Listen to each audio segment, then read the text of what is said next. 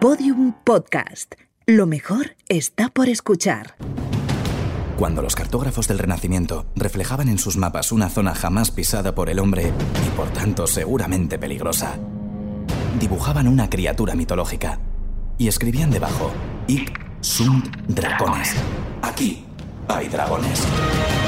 Bienvenidos a Podium Podcast, bienvenidos a Aquí hay dragones.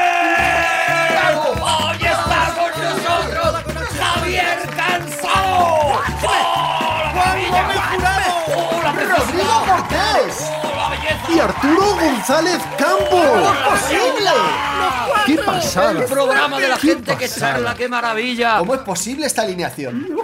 Tengo varias dudas, ¿eh? he generado en estos días varias dudas, varios lugares para la meditación. Oh. Uno de ellos es, ¿qué os parece la gente que dice por casi? Yo no, yo- para mí esto no lo desestimo. Yo no he escuchado jamás a nadie que diga por casi. Yo no he oído a nadie que, y me pregunto en qué tipo de sociedad vives, Arturo. Os aseguro que en el barrio en el que yo vivo, en el Parque Calero, se dice, uy, por casi te da, por casi te pilla. Ah, en vez de post. Por casi. En vez de post. Yo lo más cercano a eso que he oído es por el culo.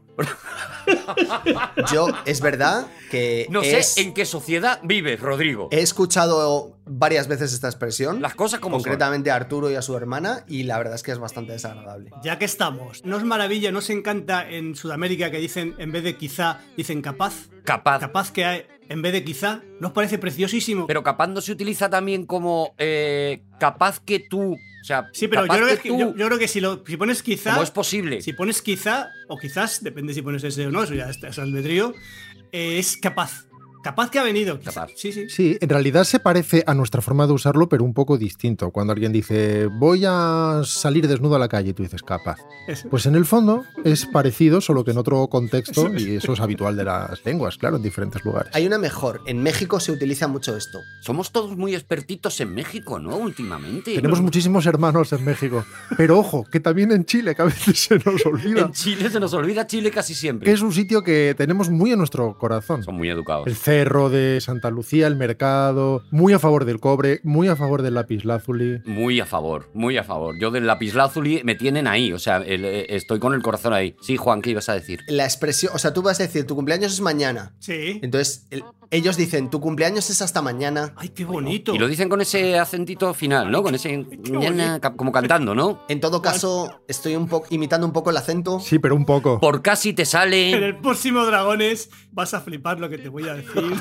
Juan, Juan Gómez Jurado. Se me ha ocurrido una idea muy brillante. Vale, tenía otro tema más, pero da igual, porque yo creo que ya es el momento de que nos vayamos a la primera contienda de Piedra, Papel, Cera. Y los contendientes sacan un puño forzudo que saca Rodrigo Cortés, otro puño más flojete que saca Juan Gómez Jurado, que da, bueno, pues una apariencia de menos posibilidades. Y, atención, eh, Javier Cansado saca un like, Like, de nuevo. Un like, pero, o manzana. pero enfadado. ¿Ves que estoy- es una. Eso se llama. Es una. Es, Ah, combina, es un, es un eh, combina antinomio. el es- gesto. Vale, vale. Estoy como uno, diciendo like, pero enfadado. Diciendo. "Ih, Me gusta. Me gusta, pero no me apetece. Ya, pero no sé traducirlo en piedra, papel o tijera, Javi. Ah, es una tijera. Porque su enfado le ha llevado a provocar el. "Mm, ¡Basta ya! Vale, pues hay un empate. Hay un empate entre Rodrigo Cortés, Juan Gómez Jurado. Hay que desempatar. que tienen que echar una nueva contienda. La emoción es máxima, muy pocas veces se da el empate y la verdad es que se vive con una vibración. Así que, Juan Gómez Jurado, Rodrigo Cortés, nueva contienda de Piedra, Tijera. Y Rodrigo Cortés repite con la piedra, mientras que Juan Gómez Jurado saca un papel Ay, gana, y gana. evidentemente aquí estamos en el gran conflicto de la vida. El papel de Juan Gómez Jurado ha ganado. Juan ha hecho una jugada imbatible, que es el fuera de cuadro. Sí, sí, sí, sí, sí, sí. Se ha salido, se ha escondido, no podías verle las reacciones. Se le veía el antebrazo, se le veía la muñeca y hasta ahí. ¿De quién? ¿De quién estará aprendiendo este muchacho? Como muy bien dice Javi muchas veces, más sabe el diablo por viejo que hasta ahí. Juan Gómez Jurado, vamos a centrarnos. Venga, ¿De qué vienes a hablarnos hoy? pues hoy vamos a aprender inglés. ¡Ole! ¡Qué bien! Lo único que me falta ya. ¡Qué necesario! Vamos a aprender inglés todos juntos. El problema es que no sabía qué música poner para aprender inglés, porque las músicas de cuando yo aprendí inglés de niño, pues a lo mejor ahora se han quedado un poco viejas. Se han quedado bastante viejas. Follow Me, eh, Mazi. Na- nadie se va a acordar de Matzi. Bogan, Sí, Bogan Radio. era Bogan. I'm Mazzy, Big Mazzy. Eso es. Pero yo creo que se han quedado un poco antiguas. Así que he optado por la canción que todos los padres del mundo han aprendido a odiar.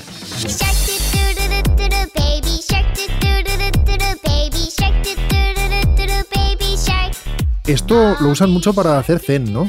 Sí, sí, sí, con esto te relajas muchísimo. Yo creo que es una canción de tesis, ¿no? O sea, la lo que quiere dejar claro, lo deja claro, ¿sabes? Eso O sea, es. No, no, no deja ahí flecos, no, dice, No. "Mira, la canción va de esto. Tiene un mensaje y hace que el mensaje llegue. Va de una familia de pececitos. Bueno, ¿Estás muy cansado de decir familia y pececitos? Está cansado de la, de la canción. Es que la canción te, te posee. La canción es el exorcista. ¿Cuántas veces has dicho hoy familia y pececitos? Porque he detectado que era como mínimo la trigésima vez que decías familia y pececitos. 8 mil millones de reproducciones en YouTube en solo 4 años. Una por cada habitante del planeta. Es la canción más famosa de la historia. Quiero dar las gracias al que la haya escuchado dos veces por mí.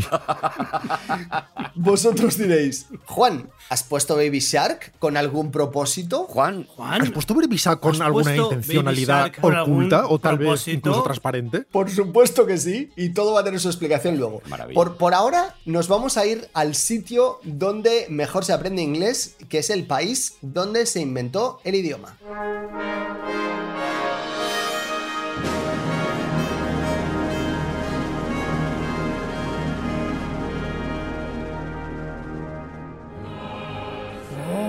Ha sido a lo, a lo directo. Muy bien. Ha sido lo fácil. Cada vez arriesgas menos, Juan.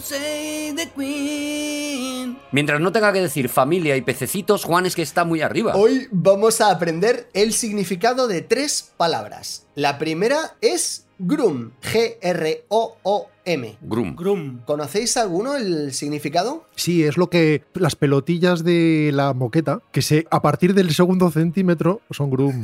La palabra de por debajo de dos centímetros no me acuerdo, pero la de arriba es grum. Yo estoy viendo el gesto que hace Javi y creo que voy por ahí también. No es cuando pones y te cae, a lo mejor estás mojando magdalenas en un café muy rico y se te van desmembrando las magdalenas y van cayendo.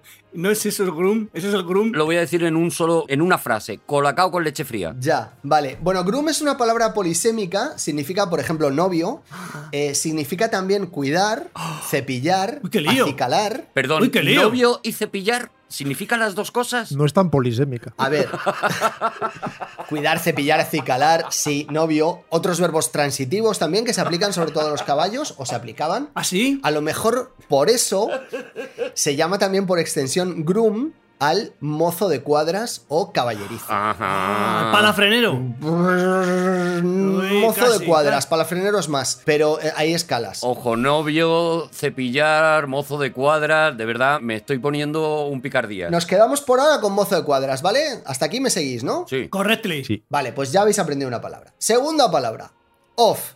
Es una preposición y significa de. Esto ya lo sabíais. No, off es cuando, cuando no estás. O sea, si estás, si es on, si estás, y off si no estás. Eso es. Sí, y cuando estás en Kansas y te vuela a tu casa y aplastas a una bruja. Eso es el mago de. Off. Juntamos la primera palabra y la segunda y sería, Javi, Gromoff. Gramófono. de palafrenero. mozo o caballerizo de. Caballerizo de. Hasta aquí bien. Pero vas por la izquierda, insisto. Eso no, eso no cambia, ¿no? Con tus palabras. Grumboff. Vamos con la tercera. Stool. ¿Sabéis lo que es un stool? Sí, en las eh, alfombras, cuando las levantas, nunca por encima, que se suelen quedar como una especie de grupos de pelusa Sí, que tienen sí, sí, sí, formas extrañas y la pareidolia a veces relaciona con rostros de famosos, esos son los stools. Eso es tú. Lo que está justo debajo del grum de las alfombras. Yo pensaba que era un sintagma. Que se, los mancebos de tiendas de, de telas dicen, sí, es tul. Juan, podías avisar de que hay examen. Es que, claro, yo no me he preparado nada. ¿Qué es stool? El stool es un banco que puede ser de varios tipos o también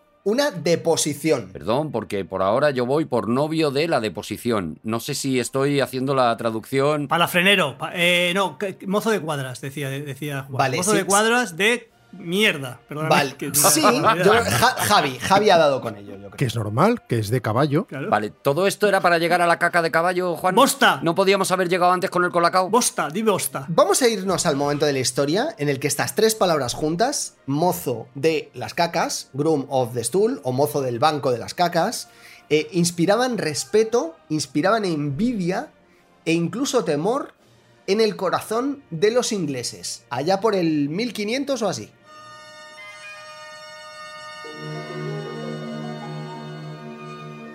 Todo comenzó como un oficio, tan respetable como todos, ¿no? El, el Groom of the Stool no era sino el encargado de asistir al monarca inglés en la faena de la deposición. Ajá. Le agarraba fuertemente de la mano. Como el camarero de la, de la, la camarera de la reina, que le ayudaba a vestirse. Claro, pero este le ayudaba pues a... a- Un poquito más sucio. En fin. Bueno, oye, el ser humano. Le, le cogía de la mano, como decía Rodrigo, y le decía, empuja cariño que ya casi está, Pues- que ya le veo la cabecita, por ejemplo. Habría un grifo de agua. Ay, no habría grifo, no había grifos, qué pena. Apoyaos, señor, en mi hombro si veis que lo necesitáis. Se- se- Señor, coma usted, por favor, más kiwi. A ver, el tema, el tema era complicado porque to- to- había un proceso, había un proceso largo. El, el Groom of the Stool recibía el nombre del banco, donde es que esto estoy poniendo en situación, ¿vale? Recibía el nombre del banco donde se sentaba el monarca, que a veces en, sus inicios era simplemente un cajón, pero poco a poco se fue convirtiendo en un banco más elaborado. El trono. Todavía se conservan algunos de los bancos reales. ¿En qué siglo empezaron a hacerle agujero?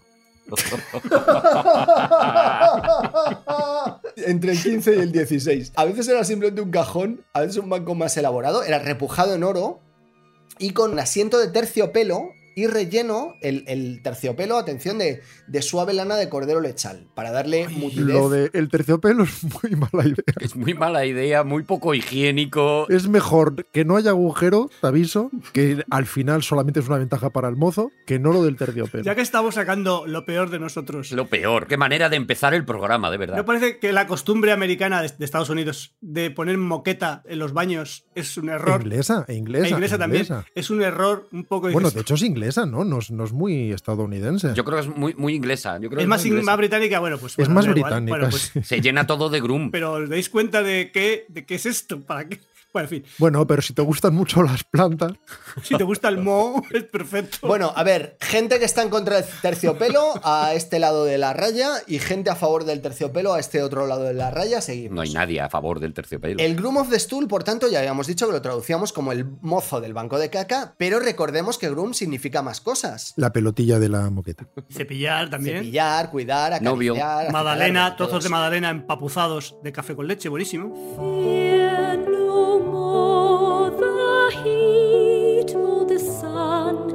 Este, este oficio, algo atribulado, nació en torno al siglo XIII, o al menos eso es lo que dicen los, los historiadores que he podido consultar, que son capaces de encontrar. Creo que nunca ha sido retratado el cine con la excepción de la favorita de Yorgos Lánzimos. ¿Ah, sí? No sé si lo estoy diciendo bien. Sí, sí, sí, está haciendo perfecto. Perfecto, no bien, perfecto, Juan. Además, la bien. fonética griega es muy, muy similar a la castellana. Vale, no sé si recordáis la película, si no la habéis visto la deberíais ver. Son tantas ya, Juan, Y- que tengo que ver. una parodia en el segmento de la Revolución Francesa de La loca historia del mundo. Hemos tenido un viaje tan ajetreado que si no hago pis, reventaré. ¿Dónde está el garzón del pis? ¿Garzón del pis? Ah, wait, wait a minute, dear, wait. ¿Meadita? Un gran pipí. Por favor. Una película de Mel Brooks que si no habéis visto no os perdéis nada. La profesión de Groom of the Stool o de mozo del banco de caca habría quedado en eso, en una profesión sin más, si no hubiera sido por los Tudor. Y es que Enrique VII, padre del octavo, decidió que limpiar el real culo era una tarea que debía realizar alguien de sangre azul porque el real culo no lo toca cualquiera. Así que nombró mozo de las cacas Bien, bien, bien. bien. al caballero. Hugo de Osterley. Osterley era el encargado de el Grun of the Stool, ¿no? Claro, hasta entonces pensad que esto es una revolución histórica. O sea, hasta, hasta ahora era un señor, un peasant, normal y corriente. Tendría su sueldo, su fin, se le pagaría, lo que fuera. De repente se había convertido en un título, ¿no? Bueno, no en un título, se, se había convertido en que de- a- había un señor que era de la nobleza, aunque fuera de la nobleza de segunda fila, al que le dicen, er- es, creo que era segundo hijo de su padre, con lo cual no tenía derecho al título nobiliario, pero aún así tenía sangre azul. Pero tenía derecho a, a culo real. Pe- Pero, de repente eh, el rey le dice, ¿quieres ser mi mozo de las cacas? y Hugo de, de Osterley acepta. ¿No dijo, me lo puedo pensar hasta mañana? Sí, señor, mozo, tengo 50 años. Mozo, Dijo, cambie, no tiene por más favor. ofertas. Inicialmente Hugo de Osterley fue el hazmerreír de la corte, pero unos años más tarde, a medida que Hugo de Osterley iba ganando poder e influencia en la corte, le fueron dando una vueltecita al asunto. ¿Os imagináis qué es lo que estaba pasando entre Hugo de Osterley y el rey? No me digas que era el asistente, bueno, que, se había ampliado sus mm, capacidades y sus... eh, No, no va por el sexo, ¿eh? No va por el sexo. Vaya por Dios. es un terreno... Ah, vale, ah, vale. pues sí, también eh, le- le- te- te- la boca, le cura- te trataba la boca también. Le limpiaba la oreja. Quiero que visualicéis la situación. Quiero que visualicéis al rey sentado en el Estábamos todos haciendo esfuerzos para no visualizar nada. Muchas gracias por, por ayudarnos, Juan. Y Hugo de Osterley a su lado, y de repente el rey, mientras está sentado intentando ejecutar, bueno, pues, pues tiene que hablar con alguien. Y como lo que tiene al lado no es, un, no es un sirviente, sino un noble, pues a lo mejor se va entablando una conversación. Ah, y le charla de cosas del Estado. Es normal. Supongo que se pondría a revelar secretos, ¿no? Claro. Sin parar. Bueno, revelar estaba revelando, pero, Oh, oh, pero multiplicad eso por todos los días de la vida de una persona. claro. Bueno, pero vamos a ver, perdón, vamos a ver, yo en fin, no hablo por mí, ni hablo por nadie, ni me pongo como ejemplo de nada. Pero perdóname, esta tarea en dos minutos está hecha. O sea, quiero decir que, que de qué estamos hablando. O sea, ¿qué- Estoy de qué acuerdo, tiempo- estoy de acuerdo. qué tiempo Yo te da soy- A confraternizar en esos dos minutos. Igual, igual. Yo soy ave de paso. Bueno, pero son todos los días de una vida. O sea, él revela un poco del secreto hoy y dice hasta aquí. Ah, bueno. Y al día siguiente dice, oye, ¿dónde nos quedamos ayer con el secreto? Vale, vale, puede ser, puede ser. Pero, Javi, eso eres tú. Pero hay gente que, o sea, quiero decir, Un rey, un rey, un rey que tiene todo a su favor, que tiene todo, todas las ventajas de ser rey, que tiene toda la alimentación implementada y todo eso, por favor. Hombre, a lo mejor, Javi, hay gente también, es verdad, y aquí yo saco la cara para un montón de gente. Yo ya he, he declarado que soy ave de paso, pero hay gente que ha cenido. O sea, hay gente que eh, se echa su rato y se lleva la Game Boy. O sea, son, a lo son mejor. cucos, son cucos. Y además que hay reyes que precisamente por poder comer lo que querían, no necesariamente elegían fibra, Claro. sino cosas más placenteras en el corto plazo. Dame panceta. Y eso a veces incrementa la estancia. Dame panceta que quiero morir. Bueno, pues esto con Enrique VII, cuando llegó Enrique VIII, el asunto fue engordando.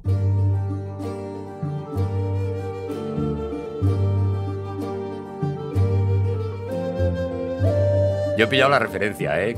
He pillado. Enhorabuena, Arturo. Eh, eh, muy bien, pues tienes internet. Bueno, Hugo, Hugo de Osterley fue el primer mozo de las cacas de Enrique VIII cuando este ascendió al poder. Fijaos que había sido el mozo de las cacas de Su padre. su padre durante todo su reinado y durante los primeros años de Enrique VIII. Para entonces el poder e influencia de Hugo de Osterley había crecido tanto que ya no solo era el mozo de las cacas, también era el ministro de Hacienda. ¡Oh, oh, oh, oh! ¡Qué maravilla! Valga la redundancia. Claro, porque habían, em- había empezado diciendo, bueno, pues ahora hacemos una cosa que se llama la Privy Chamber, que es la cámara privada, y entonces aquí tú vas a controlar las finanzas reales, y entonces lo siguiente que hace es que le da la capacidad del control de las policies fiscales. Pero me gusta muchísimo esta historia. Claro, o sea, le deja... Pero ¿qué edad tenía este hombre ya? Porque qué, qué longevidad tenía. Que, que se había estado con el padre toda la vida y luego con el hijo toda la vida. ¿Qué tenía? ¿150 años? No, no, no, porque, Empezó muy porque había, joven. empezado, había empezado muy joven, había Ah, empezado muy vale, joven vale. y murió, creo Él empezó que... de becario de cacas. Y,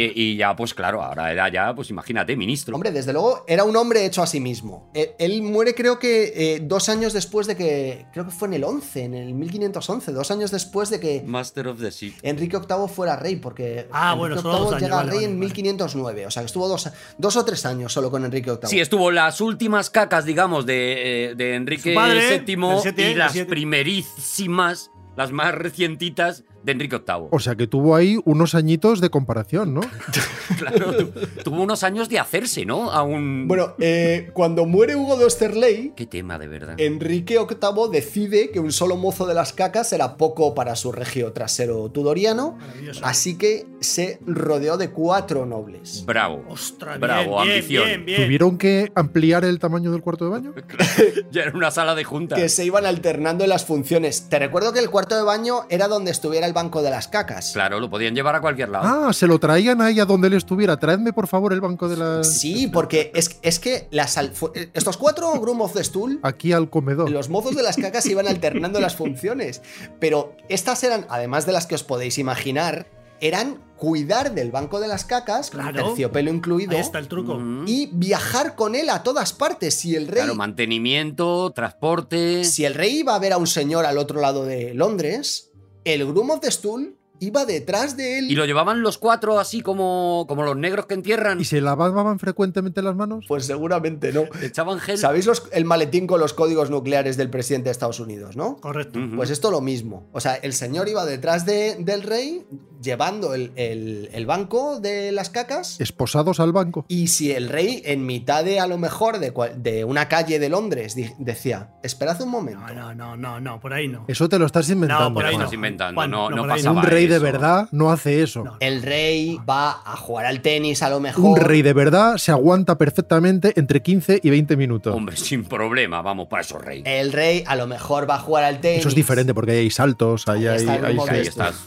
Tienes un, un trajín intestinal. ahí hay gravedad. No puede hacer sus cosas reales en, en el baño de, un- de otro señor. Él lleva pues su grumo de esto. Igual sí en el baño de otro señor, pero en su groom. ¿Queréis un consejo general de esto que estamos hablando? Por favor, Javi. Un consejo general. Por favor. Dejad que la fuerza de la gravedad actúe. Ya está. Ah, vale. Sin, sin presiones, ¿no? Eso es, eso es. No os sentéis, no os sentéis. Eso y dices que tú tardas dos minutos. De verdad que te admiro cada vez más.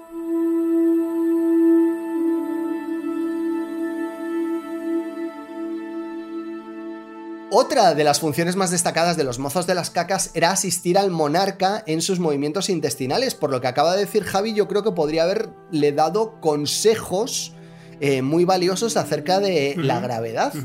En tiempos de Enrique VIII, que no era precisamente moderado, ya ha avanzado antes algo Rodrigo, era algo más complicada, ya que le gustaba mucho la carne roja, lo cual le provocaba numerosos atascos. Entonces, co- como echaba unas cuantas horas sentado en el banco de las cacas, Error. Claro, los mozos de las cacas tenían que, os recuerdo que eran nobles, tenían que distraerles con historias de la corte, le contaban cosas, le pedían favores y le cantaban canciones. Qué maravilla. Le, le- le traían títeres, por ejemplo, también y le hacían, a ver, cuando salga el lobo me avisáis. A ver si el rey así se motivaba. ¿Por dónde se ha ido la, por dónde se ha ido el, La el bruja. niño? ¿Por ¿Dónde dónde, se ha está? Majestad, cuidado por detrás. Que vienen los españoles. Canciones que no han Claro. Pero que podría ser, por ejemplo, una de ellas esta. Presto al hacer pipió popó. Aquí te sentarás y aquí tú lo harás. Porque al baño irás y te sentarás. Al baño irás solo, siéntelo. Al baño irás, tú lo vas a lograr. Al baño irás, sé muy bien pañales te gustan. Vale, pues es que me lo estoy viendo, la verdad. La, la imagen es preciosa. Esos señores moviendo, moviendo la cabecita para ver si el monarca se anima. Os dais cuenta que el tema es muy escabroso y sin embargo lo estamos soslayando con una elegancia. Es elegante, Muy es una elegante. elegancia absoluta. A mí me da la impresión de que este tema, lo que viene a decir el tema musical, es que los eh, Stool of the Mood están dando órdenes ya al rey. Sí, sí, sí, Están sí. empezando a tomar influencia. Bueno, es que eh, tenían que masajearle la barriga porque su misión era que aquello saliera. La, la- la fama de los mozos de las cacas. Hemos ido bien hasta ahora. Ya- Lo has dicho justo en el momento en que empezaba todo a torcerse. Los mozos de las cacas o las mozas, que, que, eh, cuando Isabel I o cuando la reina Ana, pues obviamente tuvieron que ser mujeres, ¿no? Claro. Fue, la, la fama de, de estas personas fue creciendo tanto que para el siglo XVIII el nombramiento era anunciado a bombo y platillo en la portada de la London Gazette. Habemos Bruno de Lan. Of the Stool. ¡Habemos caca! El cargo, atención, porque os parecerá que esto es una cosa del 17 o del 18. El cargo estuvo en ejercicio hasta que el bisabuelo de Isabel II, la actual reina de Inglaterra, lo abolió en 1901. Pues mal abolido. Pues muy mal abolido. Hombre, eso y el alcantarillado, a lo mejor, ¿no? Fueron las dos Sí, cosas bueno, que, entonces, que desde entonces- Y la cadena. Los reyes de Inglaterra van al baño solitos. Muy bien, hijo. Eh, ¿Dónde estará el aromatizante? Y ahora, eh, preguntas, por favor. Todo está muy bien, la verdad, me ha gustado muchísimo, hemos aprendido muchísimo de historia. Este programa que en los podcasts aparece como cultural. No he entendido por qué has puesto al principio el Baby Shark, qué tiene que ver el Baby Shark, o si solo querías machacarnos. Pues muy fácil, porque dentro del stool, dentro del cajón de las cacas, había una sorpresa con la que no contabais, que era una palangana de cerámica. Y una de las obligaciones del mozo de las cacas, que comienza en el reinado del rey Jacobo, era informar del resultado del contenido de esa palangana de cerámica al final del día y anotarlo en el libro real, aparte de limpiarla. ¿Y salía en el London Gazette? Eso todavía no, porque el London Gazette no existía. Cuando el resultado era, digamos, de tamaño considerable, se anotaba one whale, una ballena. Si por el contrario eran fragmentos más pequeños, se contaba cada uno de ellos como un... ¡Seguimos en aquí! ¡Hay dragones! ¡Bravo, bravo, bravo! ¡Bravo! Oh, de verdad, vamos, vamos a ventilar un poquito después de lo de Juan, vamos a ventilar Soy un poco. Of the Loom. Yo no conocía la historia del Stool of the Cool y me ha encantado. Ah, Stool. Bueno, Me ha gustado muchísimo el Grun of the Day. De verdad, ¿eh? Fantástico, Juan. De verdad, es, es un gustazo ver cómo aprendéis todo lo que os hay explico. una canción de una canción de Eric Clapton. Grun, Tool, Ostogrun. Muchas más historias de We Are the World, por favor, eh, Juan, te lo pedimos. Y están las camisetas de Fruit of the Loom. De Frutos de Loon también, efectivamente. Bueno, mucha atención. Quedan Javier Cansado y Rodrigo Cortés para batirse en duelo en una nueva contienda de. Y atención, Rodrigo Cortés saca unas tijeras poderosísimas y hay empate. No, no, porque Javier Cansado tiene en una mano una piedra, en otra mano una tijera. Rodrigo Cortés está a punto de explotar del poder que tienen sus tijeras. Es un combo. Pero Javier Cansado no resuelve. Es, Es un- un combo, Oye, Javier. os, un combo. Esperad un momento, ¿os habéis dado cuenta de que Rodrigo está ahora mismo de color semáforo? Déjale, déjale, no cortes esto. Es un combo. Son unas super tijeras, pues unas Claro, porque que tiene muchísimo poder, ¿no todo. ves? ¿No A lo mí ves? ahora mismo me pones una piedra y te la corto con estas tijeras. rojo tiene un poder, es Goku. Goku de las tijeras. Cortan un diamante estas tijeras. Pero cuidado, Javier Cansado ha transformado su tijera en una piedra, en un papel. Ahora es un papel y una piedra. Está mutando continuamente. Ahora son dos tijeras y la verdad es que la, imagen es preciosa. Dos tijeras juntándose frente a frente. Son- Rodrigo Cortés sigue con poder todavía. ¡Da prisa! Sigue con ¡Da un poder prisa! brutal, se cierran las tijeras, se convierten en piedra. Yo no puedo más. De verdad que tengo ahora mismo una tensión que estoy al borde de la lipotimia. Ahora ya es un, es un egipcio lo que está haciendo.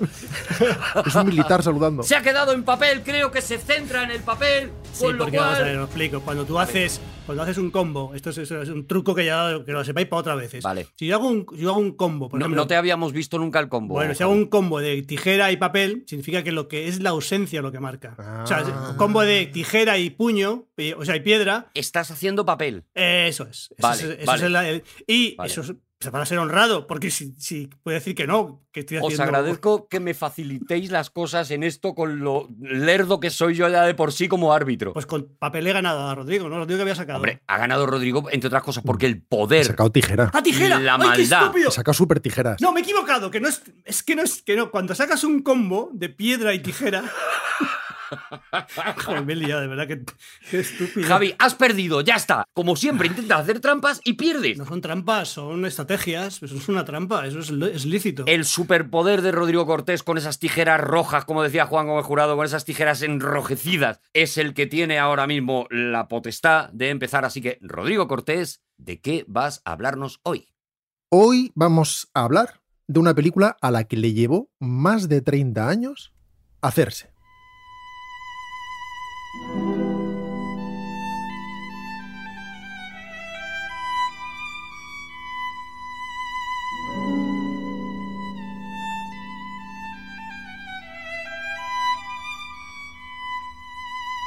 Y cuando digo más de 30 años, digo 31.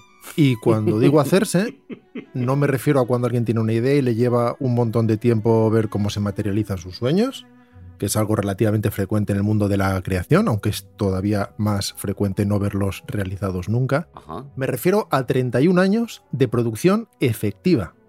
A empezar hoy y acabar 31 años más tarde. O sea, pones la primera piedra Hoy. Pero la primera piedra de verdad, de producción, Sí, sí, de la pagar a todo el mundo y de empezar. Piedra, eso es. La piedra, o sea, físicamente. Aquí está la piedra. Vamos a hacer esta y película. luego 31 años hasta que invitas al estreno. Eso es. Del mismo modo que Oh. Boyhood, por ejemplo, Oh. le llevó a Richard Oh. Linklater y a su grupo de actores 12 años de rodaje.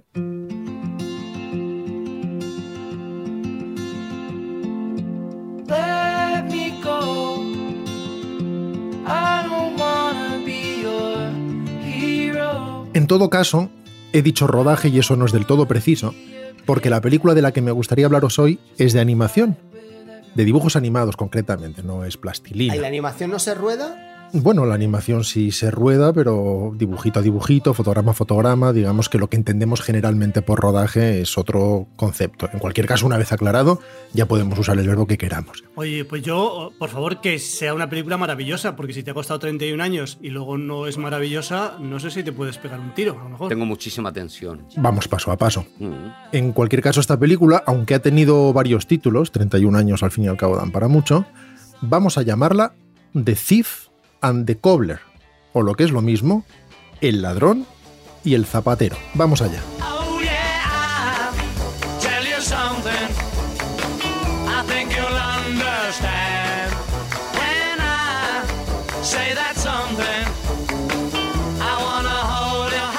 En 1964, vamos a apuntarnos la fecha, Vale. los Beatles ocupan el número uno de ventas en los Estados Unidos con esta canción y visitan por primera vez el país. Es el año de su famosa aparición en el programa de Sullivan, mientras en España se estrena, por ejemplo, La verbena de la paloma, de José Luis Said Heredia, para que nos ubiquemos. En ese año, un animador radicado en el Reino Unido, a pesar de ser canadiense, como Atuk y como Ted Kochev, Javi, ¡Ole! de nombre Richard Williams, dirigía un estudio de animación que realizaba sobre todo anuncios. Williams era además el ilustrador de una serie de libros de autor de la tradición sufí Idries Shah sobre las vivencias de Nasruddin, un filósofo de carácter más bien satírico del siglo XIII en Oriente Medio. Y comenzó a desarrollar un proyecto de animación de largometraje sobre este caballero, este caballero estrafalario, una especie de sabio loco, con la familia Shah, poseedora de los derechos y a bordo de la producción.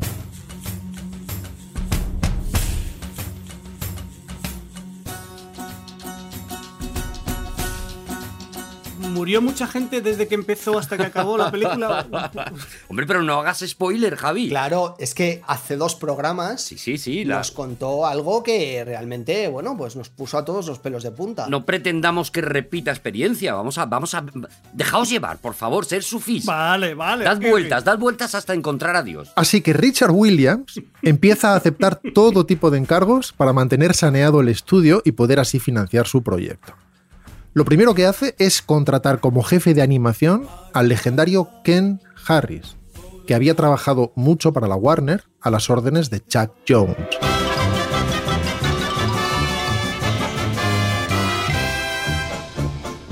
La peli iba a llamarse The Amazing Nasruddin, el asombroso Nasruddin, y Williams contrata al ilustrador Roy Nisbet para diseñar los fondos, una labor fundamental en la animación, en este caso basada en los complejos diseños del arte indio y persa.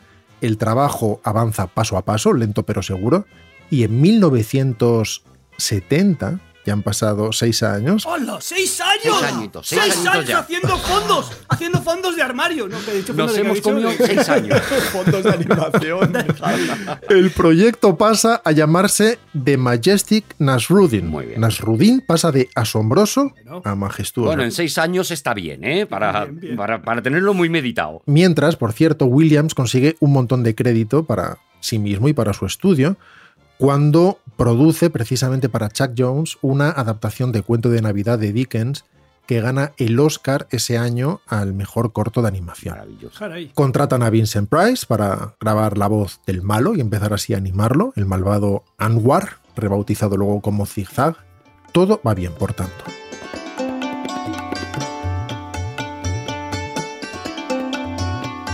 Un par de años más tarde hay ya una gran cantidad de material animado, aunque no completado. Pero la familia Shah, recordemos los herederos del autor de los cuentos de Nasruddin, no parece muy contenta con la producción ni con la contabilidad del proyecto. así que rompe su acuerdo con Williams justo cuando estaba a punto de cerrar un trato con la Paramount. Así que Richard Williams se ve obligado a abandonar su plan de hacer Nasruddin. Y se queda solo con los derechos de los diseños de algunos personajes, todo lo que no tenga que ver con el propio Nasruddin, ya que el resto pertenece por contrato a la familia Shah.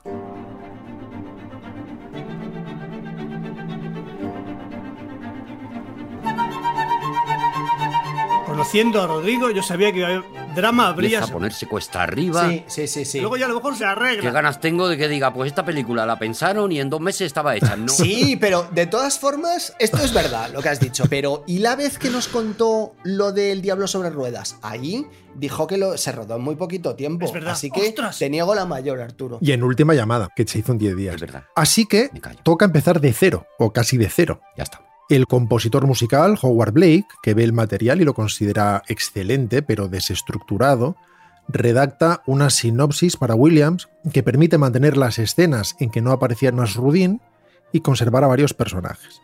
Aparecen entonces el personaje de un zapatero y un ladrón, este último superviviente del proyecto de Nasruddin, y el proyecto se llama ahora Tin Tac, que vendría a significar algo así como tachuela de estaño o simplemente clavo.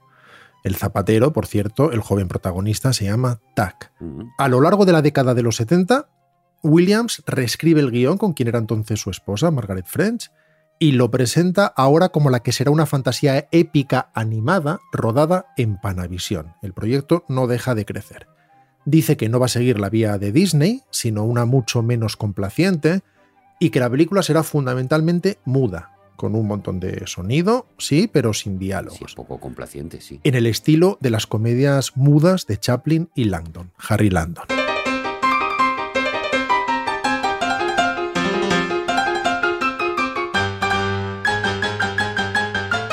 En el 74, las cuentas del estudio tiemblan por la recesión general y Williams se ve obligado a realizar trabajos que lo mantengan a flote. Otra vez. Así que Tintac queda como proyecto secundario. ¿Dónde está la alegría aquí? ¿Dónde está la alegría, chicos? Perdonadme. ¿dónde- Yo no, veo, ale- yo no veo alegría, de verdad, chicos, perdonadme. Me encantaría prometerosla para el final, pero no estoy seguro de poder no, proporcionarosla. danos algo. Aún así, Ken Harris se mantiene como jefe de animación al que Williams va asignando secuencias.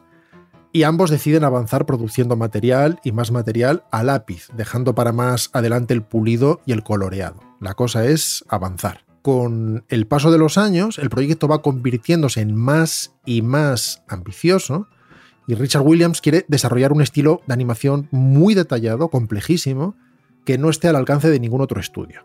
Ahora afirma querer hacer la mejor película de animación jamás realizada, a lo que como reflexión final añade un ¿y por qué no?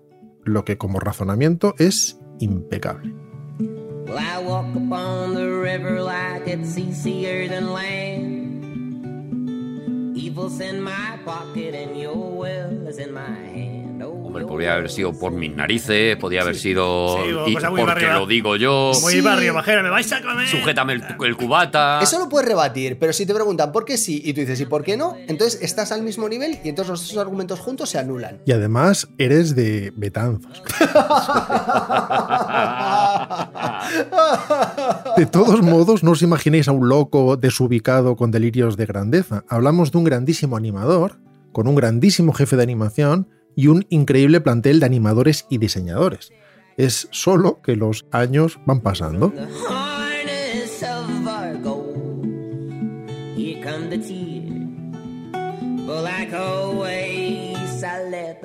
De todas formas, Rodrigo, tú que conoces bien la profesión, o sea, eh, ¿existe mucha distancia entre un loco desubicado con delirios de grandeza y un director de cine? Porque desde fuera es más difícil de apreciar. Los resultados, nada más.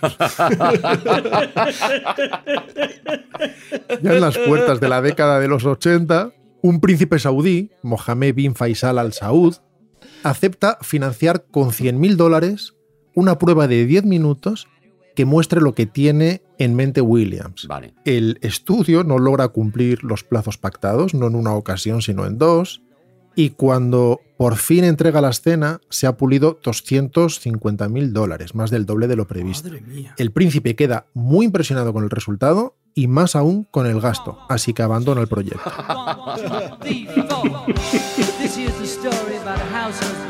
You know, just has to get out of the house. He's been looking at, the, you know, the kids for days and days. He's ¿Cómo nos lo ha jugado? Nos lo ha jugado porque nos quería dar regocijo y nos ha dado otro zarandeo. Me flipan esas historias en las que un príncipe saudí de repente resuelve la papeleta. O sea, es como. Y lo hizo un mago, pues lo hizo un príncipe saudí. De repente. Es Aladino, Aladino, todo el rato Aladino. Es el comodín de la llamada. Acordaos de la historia de The Other Side of the Wind de Orson Welles. Al final Un príncipe aparecen saudí. efectivamente de la nada entre humo, pero después queda todo muy enmarañado legalmente para el futuro.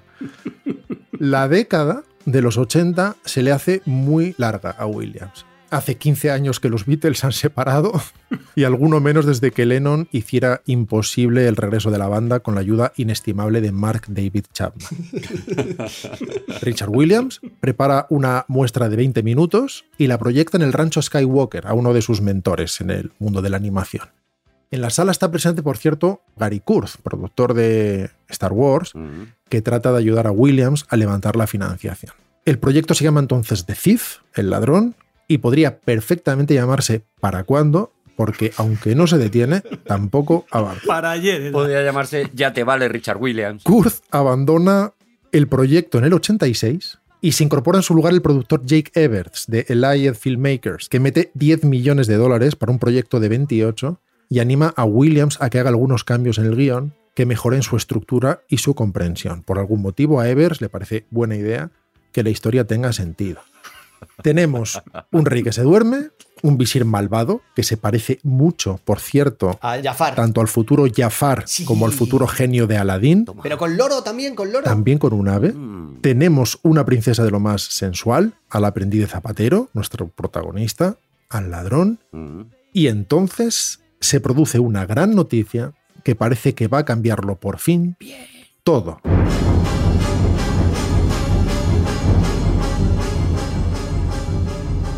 Robert Zemeckis y Steven Spielberg Toma. tienen acceso al material de Richard Williams y quedan tan impresionados que le asignan la dirección de animación de quien engañó a Roger Rabbit. Ya habíamos advertido que Williams no es ningún piernas. Su trabajo en Roger Rabbit es revolucionario y ya es historia del cine. Williams experimenta además con los cambios de perspectiva y decide incorporarlos a su película, que ya se llama The Thief and the Cobbler. Roger Rabbit tiene un éxito enorme y como parte del acuerdo, Spielberg se compromete a ayudar a Williams con su película de animación. También Roy Disney, por cierto, gran admirador del proyecto y de Williams, promete echar una mano. Lo que Disney hace finalmente es Aladdin. Richard Williams gana dos Oscars ese año por su contribución a Roger Rabbit. ¿Es Oscars o Oscars? Oscars. ¿Eh? ¿Seguro? En castellano, Oscars. Yo digo Oscars. ¿Tú, Javi? Yo digo Oscar, os, Oscarses. ¿Qué sentido tendría, Juan, formar un plural con reglas inglesas? ¿Y por qué no? A mí me ha callado. Porque hablas en castellano, estrictamente por eso. Ah, no, no, no, no, no. En castellano hablarás tú, yo hablo en mezcla. Óscares. Yo diría siempre Óscares. Ojalá me dieran un Óscar. En todo caso, Richard Williams gana dos estatuillas ese año por su contribución a Roger Rabbit y todo va de nuevo viento en popa.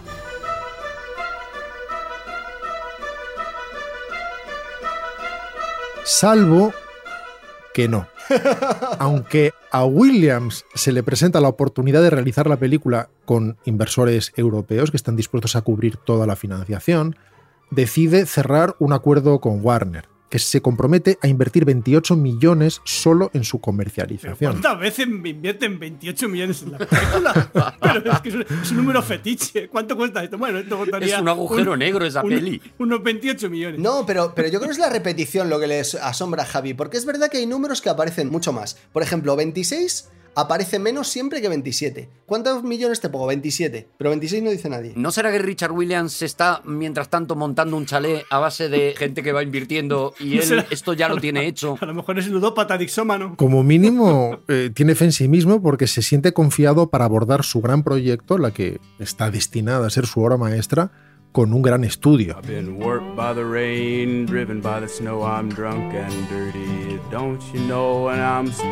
Así que en 1989, más de dos décadas después de su inicio, The Thief and the Cobbler entra en su fase definitiva de producción.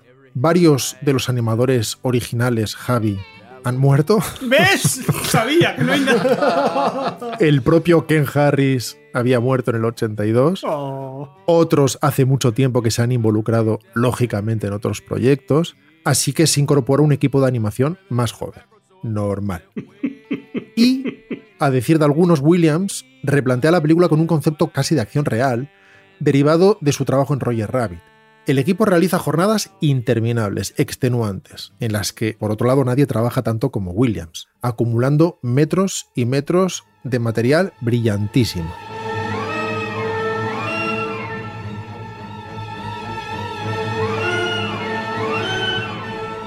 Voy a haceroslo corto. La película incumple plazos. El perfeccionismo de Williams dispara de nuevo el gasto, muy por encima de lo previsto, y el seguro se hace cargo del proyecto. Deme otros 28 millones, por favor. Parte del acuerdo con Warner incluía la firma de lo que se llama un completion bond, un seguro de buen fin. La aseguradora, si las cosas se salen de madre, se reserva la posibilidad de tomar el control de la película. Warner, debido a los sucesivos incumplimientos de Williams, se sale del proyecto mientras el seguro entra hasta la cocina. Retira el control creativo a Williams y se lo entrega al director Fred Calvert, inicialmente contratado para hacer una evaluación del estado de las cosas. Ay, por favor. Calvert no quiere tomar las riendas. Admira muchísimo el trabajo que está realizando Williams. Bravo. Pero las cosas se ponen tan feas que considera que acabar la película de algún modo es la única manera de que ese trabajo al menos exista, aunque sea en una versión reducida. Se incorporan cuatro números musicales nuevos que ni por asomo existían en los planes originales de Williams. Y la calidad del material nuevo está, por supuesto, a años luz de la del equipo de Williams, pero se trata de tener algo que estrenar.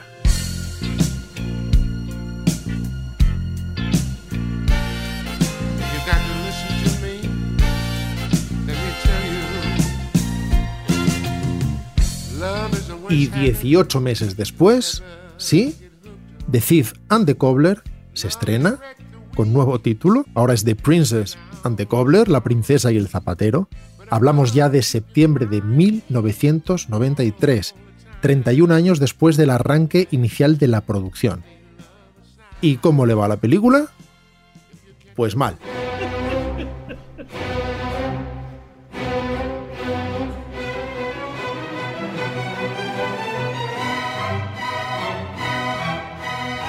Calvert, además de rodar los cuatro números musicales y algunas escenas de transición, elimina 18 minutos del material ya acabado de Williams para tratar de dotar al conjunto de alguna unidad, lo que no parece impresionar ni al público ni a la crítica. Y cuando parece que todo al menos ha acabado y que nada irá peor, ¿quién aparece para demostrar que no es así? Williams. El saudí. El ínclito Harvey Weinstein. ¡No! Harvey Manos Tijeras ¡No! y la compañía que regenta con su hermano Bob, la entonces todopoderosa filial de Disney, Miramax. Miramax compra los derechos de The Princess and the Cobbler y como es habitual en él, Harvey decide entrar en la sala de montaje y ponerse a hacer Mm, cosas. Cosas. Los personajes mudos del zapatero, Tack y el ladrón, rompen a hablar. Qué horror. Ahora es Tack quien cuenta la película, con una voz en off. Ay. Y el ladrón acompaña cada una de sus acciones con una reflexión de su voz interior. Matthew Broderick dobla ahora al protagonista, Jonathan Winters al ladrón, Jennifer Bills es ahora la princesa, Tony Collette hace un par de papeles. Se mantienen las canciones de la versión anterior, se mantiene, eso sí, la voz de Vincent Price, de la que nadie se ha atrevido a deshacerse en estos 30 años. Se cambia el título, que ahora es Arabian Nights, Noches Árabes, pero el público y la crítica siguen insensibles a la buena voluntad y objetivos de cada cual.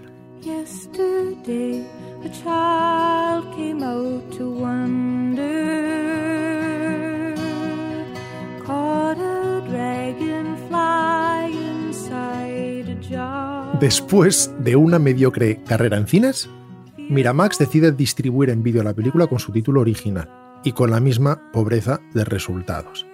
Actualmente pueden verse no menos de cuatro versiones de la película. Una copia de trabajo de Richard Williams, que circula por ahí La buena. y recoge el estado en que estaba la película cuando tuvo que hacer mutis por el foro, con música provisional de Sherezade, de Risky Korsakov, con las voces originales y con muchas escenas sin completar. Es una copia que ha circulado mucho entre animadores y aficionados a la animación. Está la versión de Elliot Films, acabada con su mejor voluntad por Fred Calvert, The Princess and the Cobbler. Está Arabian Nights, que es la versión de Miramax de la que acabamos de hablar y que en España se publicó en vídeo con el título de El ladrón de Bagdad. Y, por fin, la que ha dado en llamarse The Recovered Cat, o la versión recuperada, realizada por el aficionado Garrett Gilchrist, que sigue muy de cerca la copia de trabajo de Williams y añade todo el material que ha podido encontrar a lo largo de los años en la mejor calidad que ha podido encontrar a lo largo de los años. De hecho, va cambiando las copias conforme encuentra material nuevo. Ya va por el cuarto corte. A veces son simples diseños conceptuales que explican cómo sería una secuencia, a veces escenas terminadas solo a lápiz, a veces secuencias inacabadas, a veces incluso material de la versión de Calvert para garantizar la comprensión. Han pasado ya casi 60 años desde el principio de todo y la película sigue aún dando vueltas.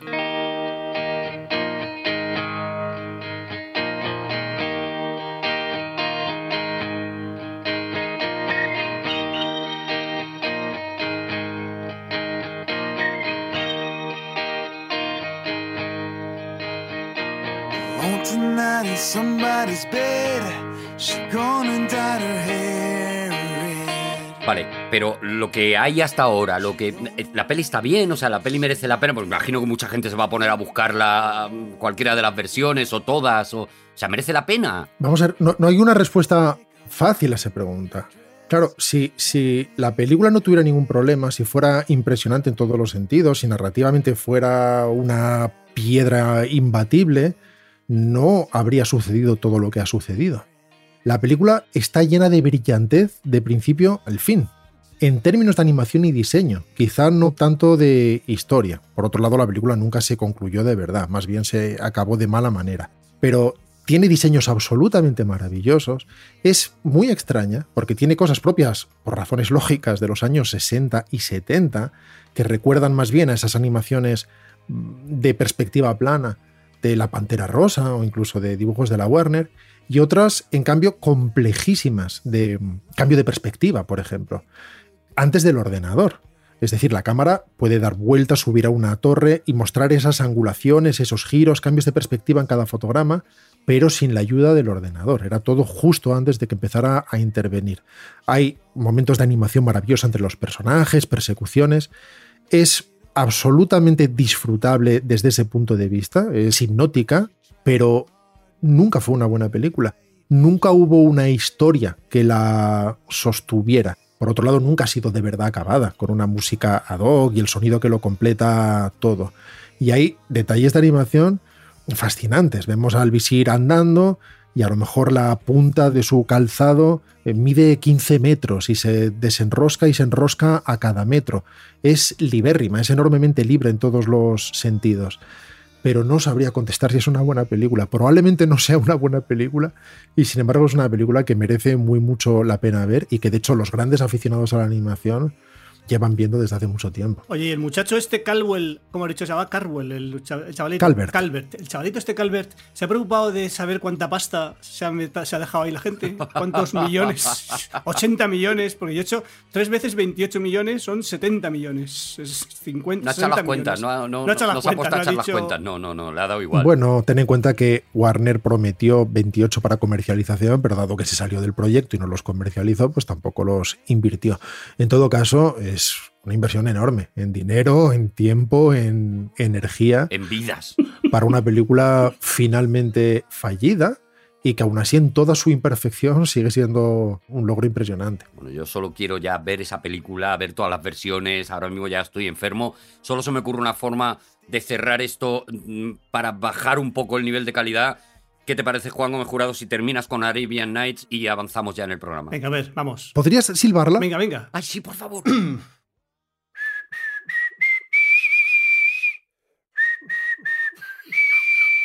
Para volver a empezar. ¡Seguimos en Aquí hay dragones! ¡Oh, ¡La jacaranda de la charla! ¡La jacaranda de la charla! Y bueno, ya, ya sí que a pesar de las eh, múltiples trampas que una vez más ha intentado hacer, se ha vuelto a quedar el último. Pero no por eso puede ser uno de los más grandes eh, Oye, intervenciones. ¿cuándo fue la última vez que ganaste un, Nunca. un concurso de piedra, papel o tijera, Javi? Porque Ojo, creo que hace un par de programas ganó. Escuchadme. en un impar ganó hace, hace unos días, si os recordáis. Pero yo ganó, ganó mucho. O sea, no es que a lo mejor no ganó el, el torneo, pero ganó, ganó felicidad. No, pequeñas batallas siempre, Claro, a la mí me parece que es parte de la vida. O sea, yo me dice muchísima gente por la calle, "Ja, eh, que cansada. Y no has ganado, no has ganado piedra, papel y tijera. Te lo dice en ese, en ese tono. Displicente. ¿Tú paseas mucho por barrios muy chungos? No, pues sí. Por, Pasas por sitios donde dicen por casi. por barrios que tienen chairas. Y dice, es que, es que nunca ganas, haces muchísimas trampas y nunca ganas. Digo, vete a paseo. Muy bien dicho. Mira, esto es muy importante dejarlo muy claro. Cuando dicen, no, la gente, lo importante es participar y le dan medallas a los niños por quedar No, no, no, no, cuarto no, no. o por No, quedar uh, sexto. uh. No, yo cuando mi hijo me vino con una de esas. Fuera. Le tiré por el barranco como en Esparta. No, no, no, no. Fuera. Escucha, la tiré, o sea, bajé la ventanilla del coche, De notable para abajo al barranco. Ya verás cómo ya no nos pasa lo que nos pasa. la tiré por la ventanilla. Niño, tú lo que eres es un perdedor. Claro que sí, muy bien, muy bien, Juan. Mi hija una vez me trajo de un 7, me trajo. Qué vergüenza. Digo, un 7, digo, tu, pa- tu padre no ha sacado un 7 en, tu- en su vida. Qué vergüenza. Como mucho me puede sacar un 6. No puede sacar más nota. No puede, no puede sacar más nota que yo. Aquí hay Dragón es el programa que te educa.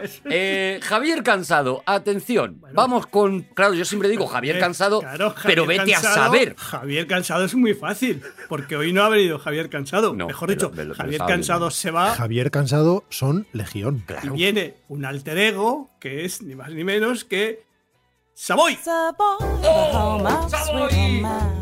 Savoy, le tenemos mucho cariño a Savoy. Savoy, eh, eh, gracias por venir. Ante todo, quiero expresarte mi gran respeto. ¿Ha venido Junior? Quería deciros, eh, ¿me, me entendéis? Quería deciros, amigos, que hoy quiero dejar el- mi, mi tiempo, quiero dejar mi espacio, ¿me comprendéis? A, efectivamente, Mariano Más Junior.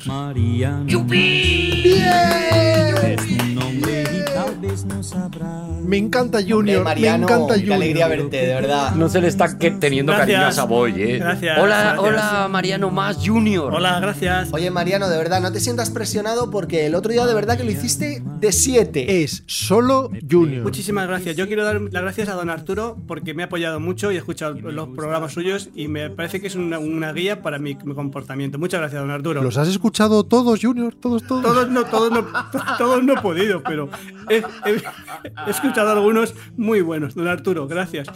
Rodrigo, usted también hace unas cosas maravillosas. Gracias, Porque usted escribe cosas diarias muy buenas. Que es un amor. Y mi padre me las da y es maravilloso.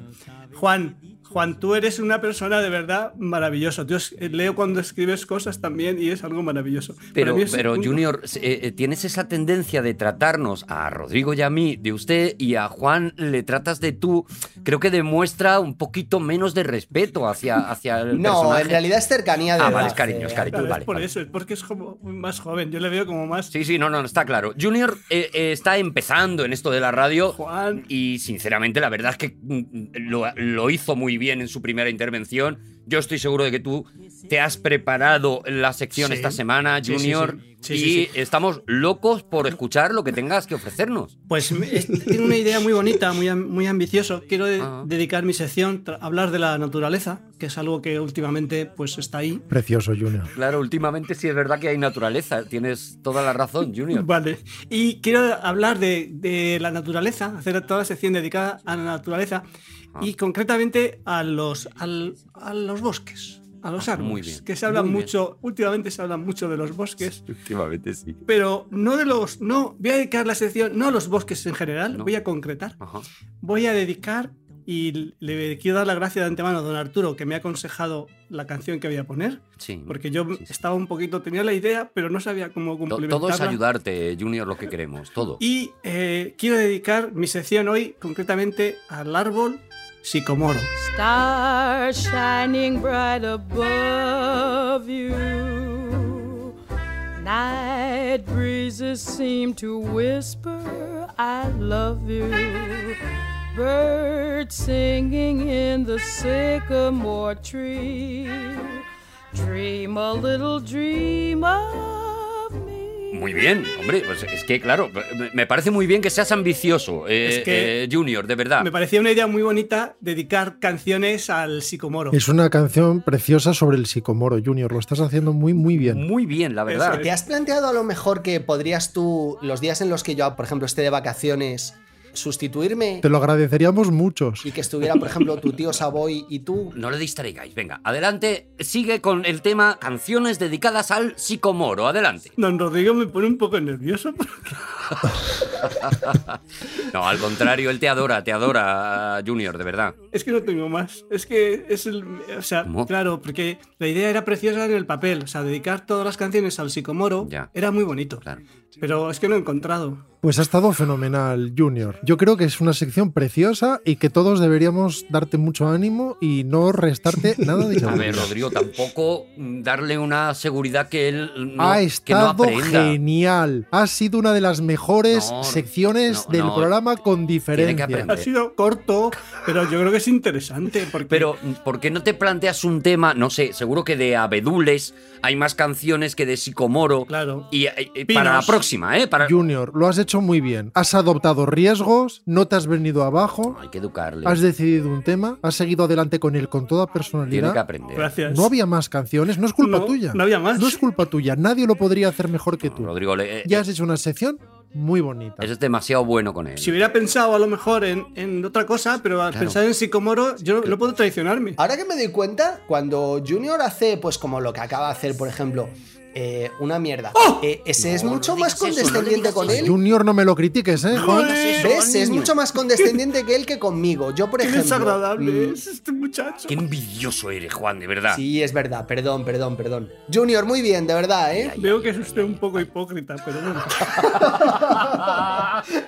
Vale, Junior, lo que sí que ocurre es que entonces, digamos que la sección, tu sección, eh, ya estaría. Claro. O sea, hemos, ter- hemos terminado. Pues por algo será. Yo creo que lo que sucede es porque conviene, Junior. Nos has dado una lección a todos Ama lo inevitable. de flexibilidad y de adaptabilidad. Está aquí mi tío. Esto, por ejemplo, si fuera un programa que hicieran, qué sé yo, neandertales, sería un problema porque no tendrían adaptabilidad. Pero ya a partir del cromañón, Sí. ya uno empieza a reaccionar muy bien ante este tipo de Hay plasticidad cerebral. vicisitudes. No, y ya aprendemos que si viene Junior, pues el programa puede ser eh, muy breve. Corto. A La intervención, claro, corto. O largo, O muy ser. largo, porque ha- de repente ha encontrado un filón. Ya está. Este es el riesgo que asumimos. De todas formas, sí que te pediría, si está tu tío Savoy cerca y él tiene algo que aportar, Sí, un momentito. Pues le digo que, que es que Por se, había- se ha ido un momento a la cocina, le digo que venga un por momentito. favor, sí. Muchísimas gracias, eh, Junior, de verdad. Muchísimas gracias. Gracias, Junior. Tío Savoy, que es que me ha quedado bien, pero dicen que ha sido corto. si puedes traer algo tú tuyo, te lo agradecerán. Bueno, a ver, ¿qué, a ver, ¿qué ha pasado? ¿Qué ha pasado? No, no, no, es no. Ha estado magnífico, de verdad, Savoy, ¿eh? Ha estado magnífico. Ha estado intachable, de verdad. Pero se nos ha quedado cortito. Tenéis que entender que este muchacho está empezando, ¿me entendéis? O sea, que es- Claro. Pero yo ya, que decir, yo, yo completo, ¿qué le faltan al chaval? ¿10 minutos? Pues yo, lo, yo os lo completo encantado, ¿eh? Tampoco hace falta, falta, ¿eh? No, falta no hace. Pero si tienes un temita que lo tienes ahí enquistado y lo quieres sacar, pues adelante, Savoy, por supuesto. Bueno, pues si queréis, doy unas, unas, unas someras notas. O incluso si tienes otra canción, a lo mejor con dos canciones. Bueno, de momento vamos a poner mi sintonía y mientras pienso a ver cómo lo llevo a cabo, ¿vale?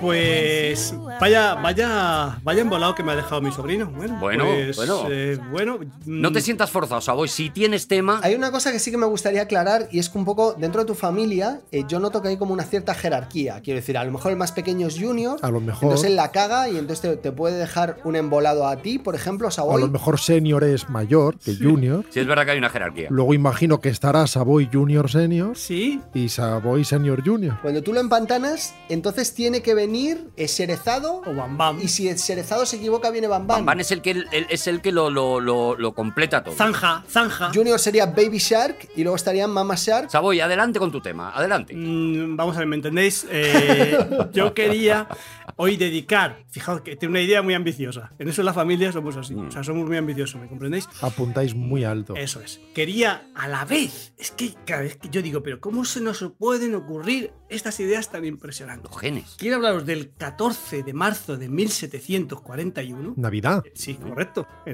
Porque tenía el calendario juliano. En aquella época, sí, sí. Que ahí te hacen un trastoque de narices. Era un lío con los armarios.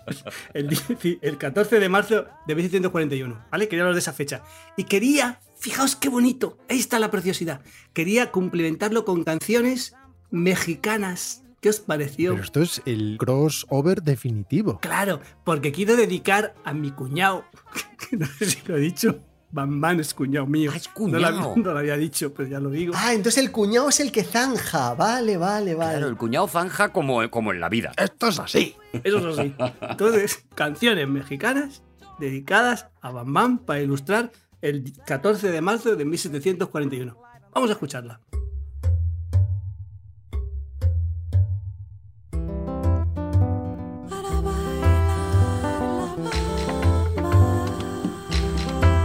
Qué bonita la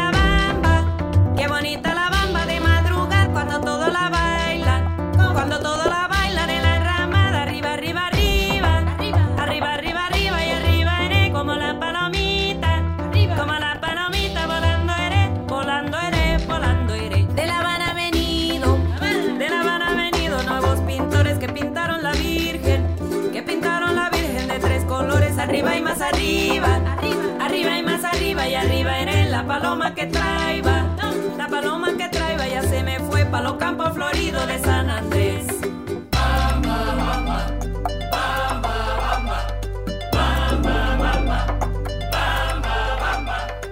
Bueno, eh, si no conozco, supongo que lo conocéis, claro, como no, Lila, Lila Downs, mm, su nombre es Ana Lila Downs Sánchez, nació en septiembre de 1968, ¿me entiendes? San Fermín. ¿Sabéis, sa- sabéis que, ¿Sabéis que en 1968 es muy raro nacer en septiembre? Porque todo pasó en mayo. Claro. O sea, todas las cosas pasaron en mayo. O sea, los demás meses. Nació una mujer fuera de su tiempo. Exactamente. Es una nación Tla- Tla- Tlax- Tlax- Tlax- Tlaxco- Tla- Tlaxco. Claro, como es Savoy y no Bambán, no domina el mexicano. Sí, claro. Bam Bam lo habría clavado. Nació, es mexicana, gracias. En Tlaxco nació. Y es antropóloga y chaparrita. Es una mujer chaparrita. ¿Vale?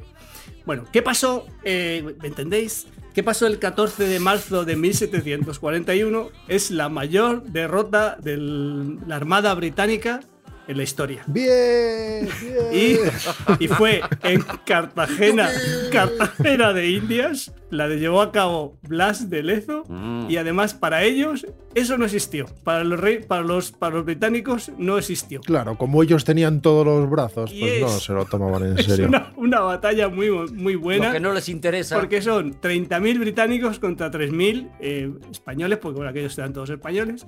30.000 contra 30. Haciendo una cuenta fácil, es un 10 a 1. Sí, sí, pero tiene que ser O fácil. sea, por cada uno nuestro hay 10 de ellos. si las haces bien ya no te da eso. Por cada 10 de ellos hay uno. Pero un español vale lo que 10 extranjeros. Claro, es ¿Qué que digo esto lo 10? demuestra. No sé si ha sido demostrado científicamente. Que ¿eh? mil extranjeros. Me río yo de los 300. Menos si son franceses. Y ahora dedico una canción a Bambán. Cuentan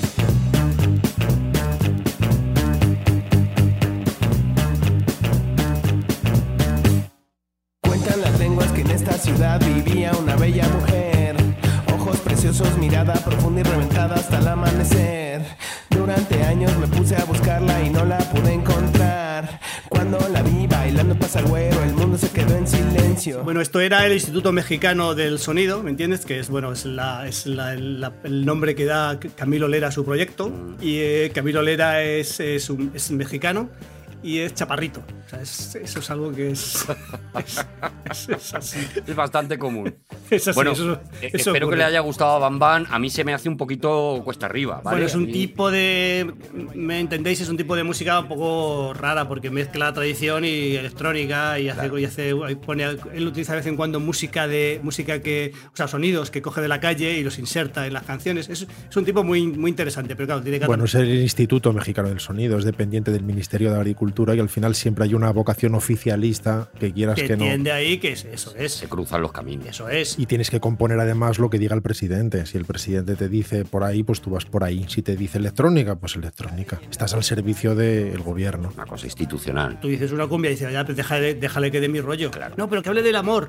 Pues hablo del amor, del desamor, que es un tipo de amor. El más común, acaso. Ya le estoy cogiendo respeto a este tema, ¿ves? Gracias, eh, Savoy, de verdad. Oye, es que no, me- no me va a dar tiempo, como me comprendéis, Claro. No me va a dar tiempo a desarrollar todo el tema. Yo no sé si quieres eh, eh, solamente apuntar el tema, que creo que es esta historia, creo intuir que es esta historia de Blas de Lezo, y dejarlo para, para programas venideros de Aquí Dragones, no, no sé, lo que tú quieras hacer, Savoy. Es que es todo tan bonito porque es el- la guerra que tuvo lugar, o sea, la batalla esta de la Cartagena de Indias tuvo lugar, ¿me comprendéis? Bueno, Savoy, lo dejas para el próximo programa, pero déjame, por favor, felicitaros a todos los de vuestra familia, a ti, a Sherezado, a Bambán, Vale. por ese rostro de cemento armado que tenéis del primero al último.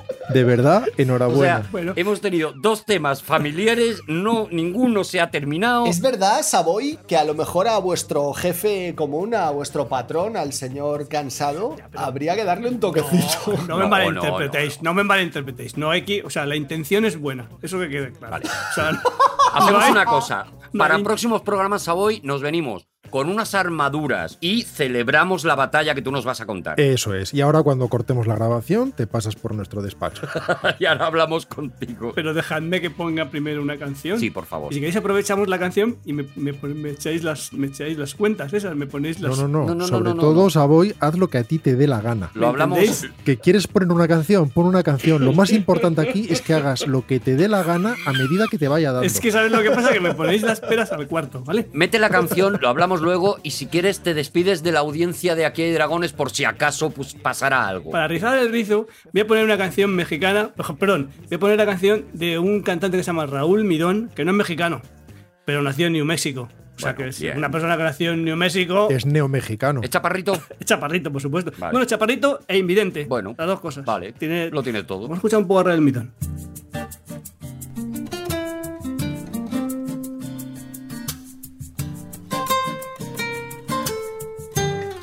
Mi amigo cubano. Hola, ¿cómo estás? ¿Qué pasó, mi hermano? Tú y yo no hablamos más. Separado por circunstancias fuera de nuestro control. La verdad es que es una pena que no me dé tiempo a acabar el tema. La verdad que Porque- es una pena. Sí, Y es una verdadera lástima. Eh, Arturo, ¿podrías gritar algo cuanto antes? No, pero por favor? escúchame, es que, es, es que da muchísima pena porque es, es que tengo muchísimos datos. Solo que, claro, agradecerte que llamándose Raúl Mirón y siendo invidente Mi- mi- no Midón, hayas Midón, dicho Midón. absolutamente nada. eh.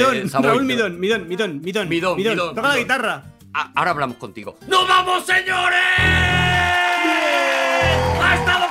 ¡Ha estado con nosotros Juan Gómez Jurado! ¡Rodrigo Cortés! Ha estado a punto de pasarse Javier Cansado. ¡Y Arturo González Campos! ¡Nos escuchamos en el próximo Aquí hay Dragones, el Podium Podcast! ¡Os queremos mucho! ¡Hasta muy prontito!